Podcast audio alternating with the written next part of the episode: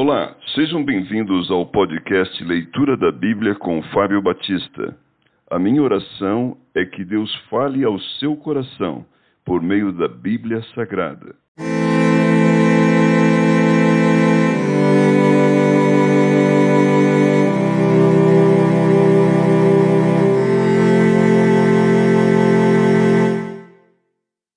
Tiago capítulo 5 Deus condena as riquezas mal adquiridas e mal empregadas. Atendei agora, ricos, chorai lamentando por causa das vossas desventuras que vos sobrevirão.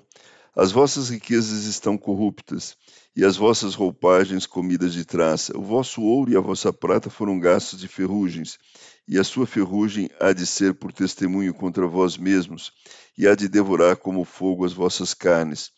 Tesouros acumulaste nos últimos dias. Eis que o salário dos trabalhadores que ceifaram os vossos campos, que por vós foi retido com fraude, está clamando. E os clamores dos ceifeiros penetraram até aos ouvidos do Senhor dos Exércitos.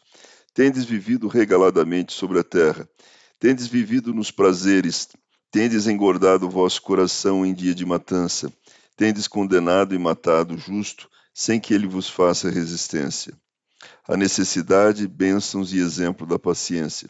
Sede, pois, irmãos, pacientes até a vinda do Senhor.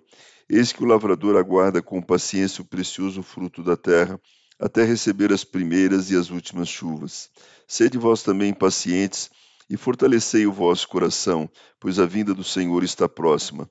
Irmãos, não vos queixeis uns dos outros, para não seres julgados. Eis que o juiz está às, às portas. Irmãos, Tomai por modelo no sofrimento e na paciência os profetas, os quais falaram em nome do Senhor. Eis que temos por felizes os que perseveraram firmes. Tendes ouvido da paciência de Jó, e vistes que fim o Senhor lhe deu, porque o Senhor é cheio de terna misericórdia e compassivo. O juramento proibido e o proceder cristão em várias experiências da vida. Acima de tudo, porém, meus irmãos, não jureis nem pelo céu, nem pela terra, nem por qualquer outro voto. Antes seja o vosso sim, sim, e o vosso não, não, para não cairdes em juízo. Está alguém entre vós sofrendo? Faça oração. Está alguém alegre? Cante louvores. Está alguém entre vós doente? Chame os presbíteros da igreja e estes façam oração sobre ele, ungindo-o com óleo em nome do Senhor. E a oração da fé salvará o enfermo, e o Senhor o levantará. E se houver cometido pecados, ser-lhe-ão perdoados. Confessai, pois, os vossos pecados uns aos outros, e orai uns pelos outros para serdes curados.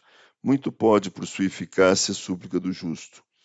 Elias era homem semelhante a nós, sujeito aos mesmos sentimentos, e orou com instância para que não chovesse sobre a terra.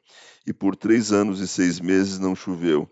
E orou de novo, e o céu deu chuva, e a terra fez germinar seus frutos. Meus irmãos, se algum entre vós se desviar da verdade e alguém o converter, sabei que aquele que converte o pecador do seu caminho errado salvará da morte a alma dele e cobrirá a multidão de pecados.